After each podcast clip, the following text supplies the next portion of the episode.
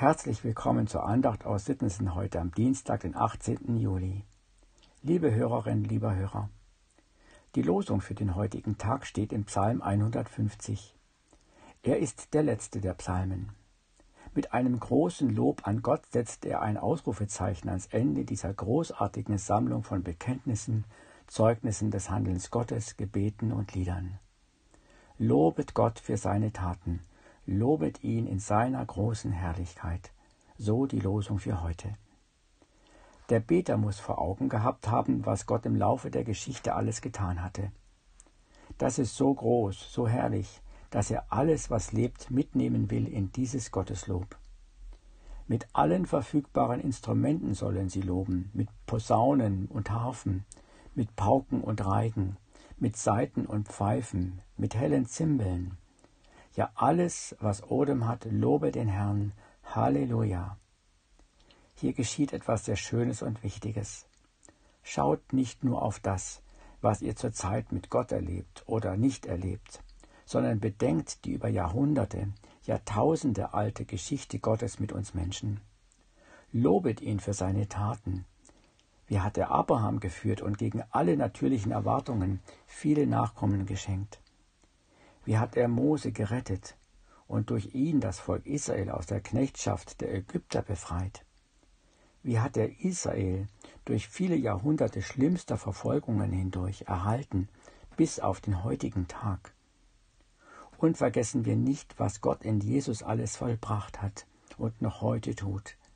Menschen werden an Geist, Seele, Leib gesund, werden befreit aus der Gefangenschaft von Sünde und beginnen ein neues Leben. Und wer erhält denn die Gemeinde Jesu bis heute am Leben, trotz vieler Krisen? Kein anderer als Jesus, der gesagt hat, mir ist gegeben alle Macht im Himmel und auf Erden. Unser persönlicher Glaube kann und darf sich nie lösen von der heilsamen Geschichte Gottes mit den Menschen. Wir brauchen die Geschichten von Noah, von David, von Petrus und seinem Fischfang, weil wir darüber ins Staunen und Loben kommen. Diese Tage habe ich für eine Besuchergruppe eine Führung in unserer Kirche übernommen. Was hat Gott in unserer Geschichte seit über 1200 Jahren nicht alles an Gutem bewirkt? Und dann vergessen wir nicht, bitte nicht, was er an, in unserem eigenen Leben an Gutem getan hat.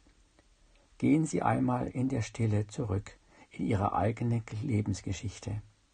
War es nicht Gottes starke, gnädige Hand, die uns da geführt, bewahrt, aber auch in Not getröstet hat?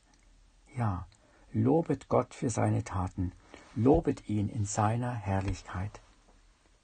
Gottes große Taten und seine Herrlichkeit gehen aber weit über die Geschichte mit uns Menschen hinaus. Das ganze Leben auf dieser Erde ist ein Wunderwerk Gottes. Darauf weist uns Paulus im Römerbrief hin. Gottes unsichtbares Wesen, das ist seine ewige Kraft und Gottheit, wird seit der Schöpfung der Welt, wenn man es wahrnimmt, ersehen an seinen Werken.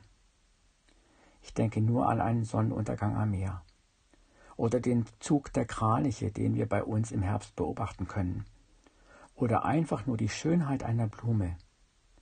Lernen wir wieder wahrzunehmen, dass die ganze Schöpfung das Werk eines lebendigen Gottes ist eines Gottes, der sich uns in Jesus in seiner ganzen Herrlichkeit gezeigt hat und unser Lob verdient.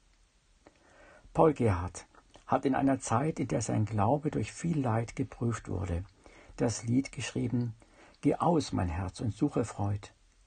Er hat sich das nicht nehmen lassen, mitten im Elend wahrzunehmen, wie Gott, der Schöpfer, die Natur wunderbar gemacht hat, und dann hat er gesungen ich selber kann und mag nicht ruhen. Des großen Gottes großes Tun erweckt mir alle Sinnen. Ich singe mit, wenn alles singt, und lasse, was dem Höchsten klingt, aus meinem Herzen rinnen. Lassen auch Sie sich das nicht nehmen über dem, was Gott Großes getan hat, ihn für seine Taten zu loben. Mit einem herzlichen Gruß, Michael Rösel.